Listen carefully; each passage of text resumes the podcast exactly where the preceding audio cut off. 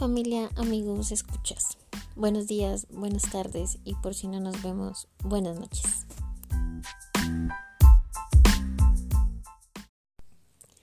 Seguimos en cuarentena y aún sigo cuerda. Las cosas que pasan actualmente me hacen pensar en futuros de diferente tipo.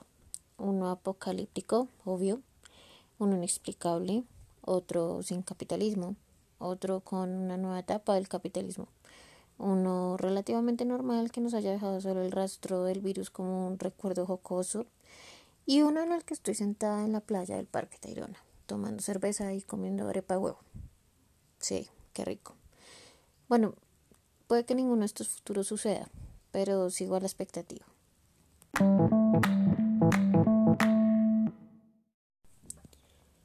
Hoy seguiré haciendo el recuento de mi cartografía creativa y quiero empezar por una pregunta.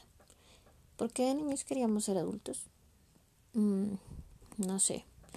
He pensado que yo quería ser adulta para tener más dinero, comprar carros, casas, viajar en avión e ir al parque cuando yo quisiera. A pesar de ver a mis adultos más cercanos lejos de esa realidad, yo en verdad pensaba que todos los adultos en algún momento vivían así. Pasa que no, obviamente. Quiero que lo piensen. Escucharé sus respuestas y me las comparten. Mi infancia ha sido una de las etapas más oscuras para mí.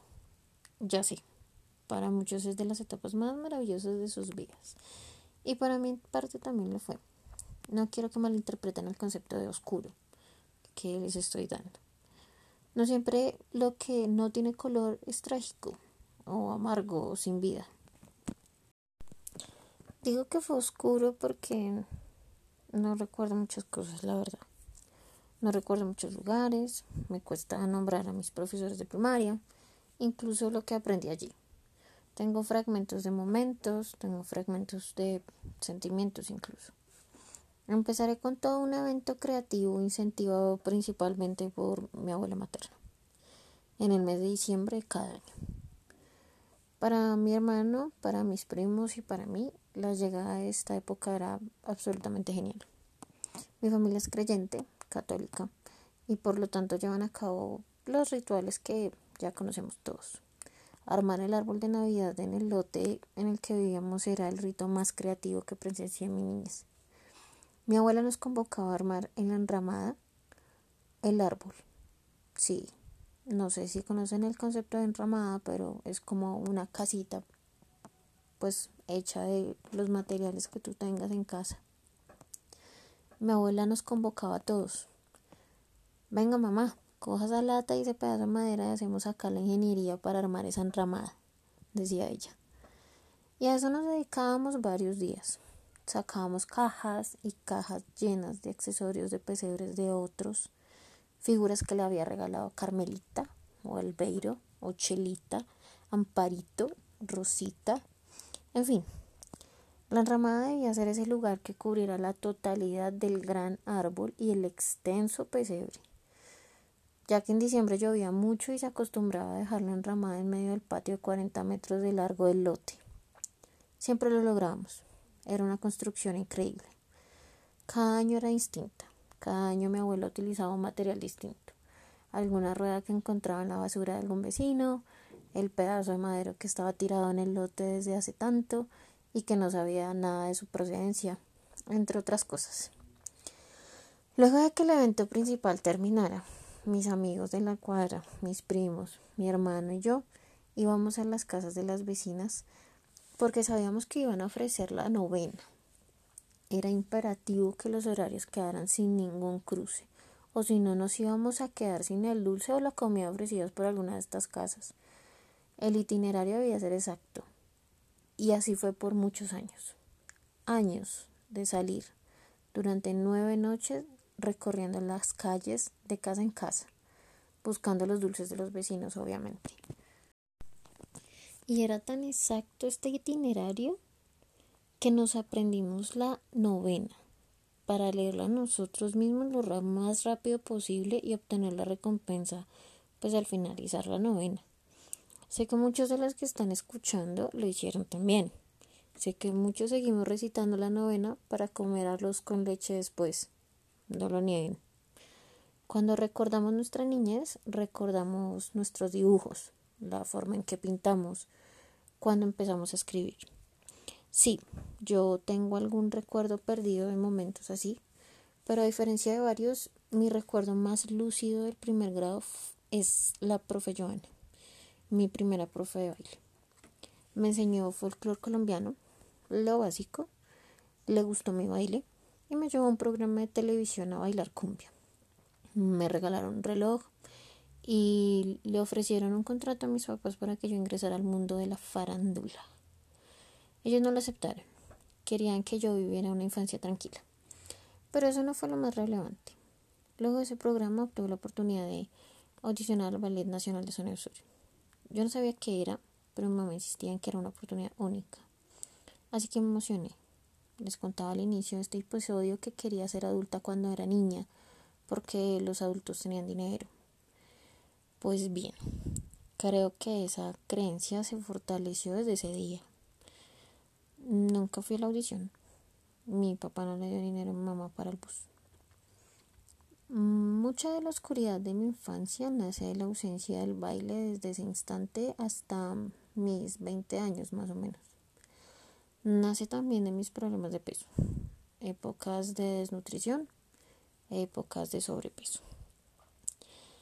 La escuela no representa el peor de mis recuerdos, pero siento que potenció muchos bloqueos a nivel creativo. Crecer en el lote, en la casa de latas y bareque del barrio, me brindó, en cambio, la oportunidad de sacar a flote toda esa imaginación que la niñez te brinda. Mi prima se maquillaba con betún negro, imitando a mi tía. Teníamos 40 metros de patio para correr, escondernos, montar cicla, subir escaleras de madera, a osmear a los vecinos. Mi abuela nos regalaba restos de cebolla y ajos con los que cocinábamos horribles sopas en ollas de juguete que alguna conocida de la familia nos habría regalado. O ollitas de esas que te regalan en Navidad. Quiero regalarles otros dos momentos creativos de esta época. El primero son los momentos al lado de mi hermano. Debido a que mamá debió ser también papá prematuramente, Ambos crecimos solos, conociéndonos y peleando.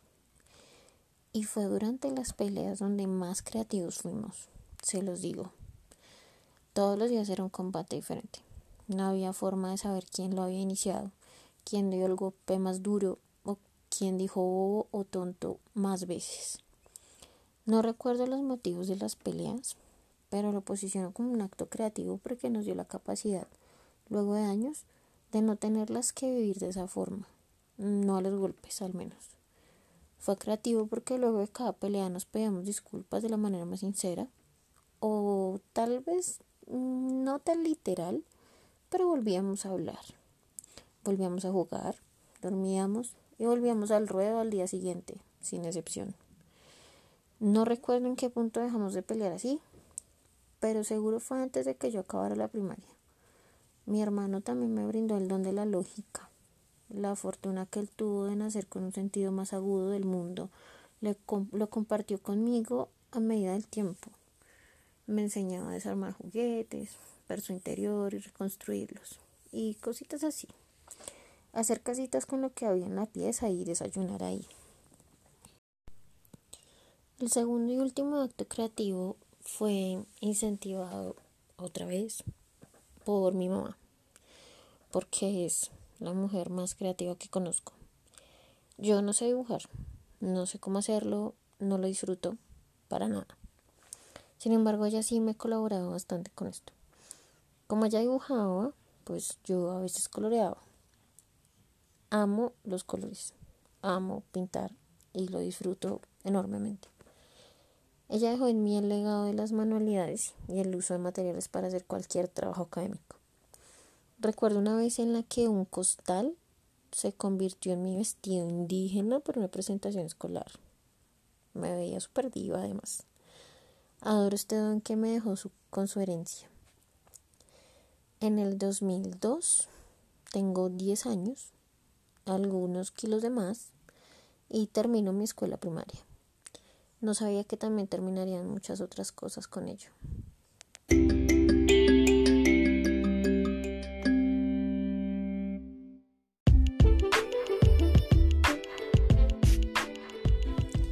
Hasta aquí el capítulo de hoy.